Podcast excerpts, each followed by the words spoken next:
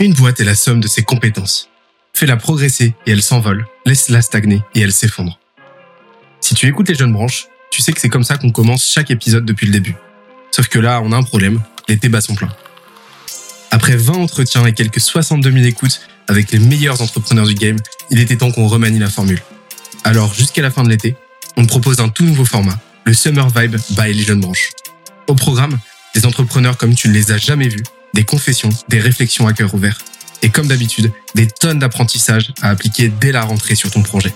Alors prépare de quoi noter, ton écran total, ta meilleure pina colada, et jusqu'à septembre, attention à la vague. Cette semaine, je reçois Toinon Georget, CEO de Walaxy, la startup SaaS qui révolutionne la prospection sur LinkedIn et par email. Après un passage très apprécié dans la saison 1, il revient pour un summer vibe de folie. Au programme, comment Tesla a fait de lui un meilleur entrepreneur, comment il écrit des posts LinkedIn à plusieurs centaines de milliers de vues, la personne avec laquelle il rêverait de déjeuner, mais aussi le pire conseil qu'il a jamais reçu en entrepreneuriat et comment t'en prémunir pour ton propre projet. D'ailleurs, l'épisode est tellement dense qu'on en a fait un PDF récapitulatif. Pour l'obtenir et accéder à ceux des épisodes précédents, on se donne rendez-vous sur scalesia.co, s Dernière chose, si tu aimes nos podcasts, n'oublie pas que les meilleures façons de nous soutenir, c'est de nous mettre 5 étoiles sur la plateforme de ton choix, un petit commentaire, ça fait toujours plaisir, et d'en parler à un maximum de monde autour de toi. Let's go.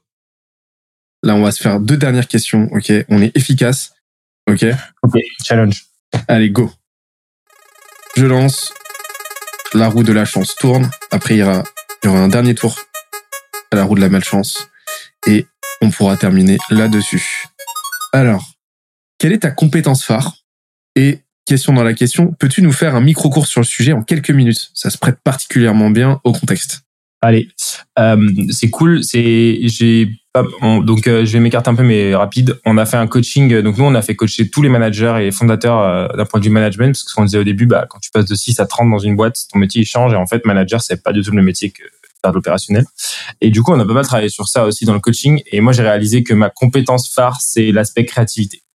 C'est-à-dire que je suis quelqu'un de pas très rigoureux, euh, je suis pas la bonne personne pour piloter les trucs et tout. Par contre, je déborde de créativité et en gros, euh, je suis la bonne personne dans la boîte pour donner la vision et euh, amener des solutions à des problèmes. Je suis pas forcément la bonne personne pour piloter la mise en exécution. C'est pour ça que j'ai un associé qui est formidable et qui lui est une machine pour ça et qui va prendre les idées, les solutions et qui va les mettre en exécution. Et du coup, ma, principale qualité, je pense aujourd'hui, c'est la créativité. Et euh, je pense que c'est comme ça que les équipes le ressentent, au sens où ils voient le nombre d'idées que je peux apporter et du coup ils savent qu'ils peuvent se reposer sur moi quand c'est une problématique, que je vais leur trouver des solutions. Et du coup un micro cours sur le sujet. Euh, bah déjà on est tous différents, donc c'est compliqué de potentiellement euh, dire aux gens euh, comment être créatif. Je pense que je suis créatif de base, mais je pense qu'il y a quelques principes de base. Il y en a, je dirais qu'il y en a trois. Hein, comme ça, je vais essayer de les structurer. Je dirais qu'il y en a trois. Le premier, c'est de laisser place des moments de place à la créativité. Donc euh, la marche, la méditation, le yoga, le sport, euh, tous les moments d'attente dans la vie. En fait, aujourd'hui, on est bombardé d'informations. Euh, on reçoit des notifs tout le temps et notre cerveau il est pas du tout fait pour ça et ça lui génère du cortisol et du coup qui est l'hormone du stress et donc ça fait monter ton rythme cardiaque et ça te met dans des situations de survie entre guillemets en permanence dans ta vie tous les jours qui font que ton cerveau est beaucoup moins libre à la créativité. Parce que la créativité, tu l'as quand ton cerveau, il a, il peut se reposer, que ses sens, ils ont besoin d'être moins en alerte sur, euh, sur euh, son mode survie euh, primitif. Et donc ça, c'est assez fondamental. et donc éviter au maximum de scroller Instagram quand t'attends le bus, quand t'attends le tram. regarder autour de toi, prendre des moments pour respirer par le ventre, écouter les sensations, aller dans la nature et maximiser toutes ces activités là euh, qui font que tu es plus créatif. Et si je m'adresse aux entrepreneurs, il arrive un moment où l'heure que tu taffes en plus au bureau, elle est contre-productive. Parce que quand tu as une équipe qui grandit, en fait, l'impact d'une heure de travail très opérationnel, elle est, elle est ridicule par rapport à la taille de ton équipe. Mais l'impact d'une heure de repos ou de créativité que tu vas laisser dans un autre contexte euh, va potentiellement te donner des solutions à des problèmes euh, que tu n'aurais pas trouvé et donc tu vas avoir un impact qui est meilleur, tu vois. Donc moi, par exemple, je fais beaucoup de parapente en ce moment. Je suis mis au parapente. Bah, j'y vais en moto. Euh, j'ai 3, 4, 5 heures d'affilée où je parle quasiment à personne et je suis en moto et en parapente et dans lesquelles je trouve mes meilleures idées en fait. Et le lendemain matin, je reviens. J'ai pris une demi-journée pour aller voler. le matin, je reviens, j'ai des idées de fou parce que j'ai eu ce moment de créativité et j'ai eu plus d'impact sur ma boîte en, en étant dans cet état-là qu'en étant au bureau à faire des choses. Tu Donc, donc ça, c'est un truc important.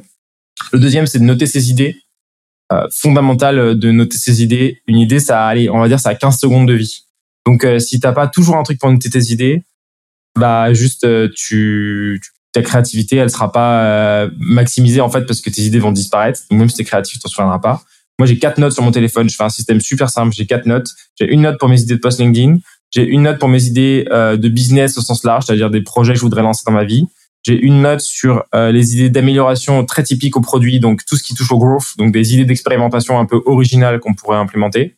Et le quatrième, c'est tout le reste. Euh, c'est toutes les idées un peu de concept, de vision de la vie, d'idées qui, qui rentrent pas dans les trois premières catégories et que j'écris au fil de l'eau. Et c'est pas structuré, hein, c'est vraiment au fil de l'eau comme un feed euh, dans lequel je remplis ma note et je peux revenir dessus régulièrement euh, pour voir ce que j'ai écrit. Des fois, c'est débile. Et en fait, euh, plus d'une idée sur deux que t'écris, elle est débile mais euh, il y a une idée sur deux que t'écris qui est intéressante et donc c'est pour ça qu'il faut tout écrire et jamais juger ses idées euh, avant de les, les, les, avoir posées et il faut les juger à plus de 24 heures minimum.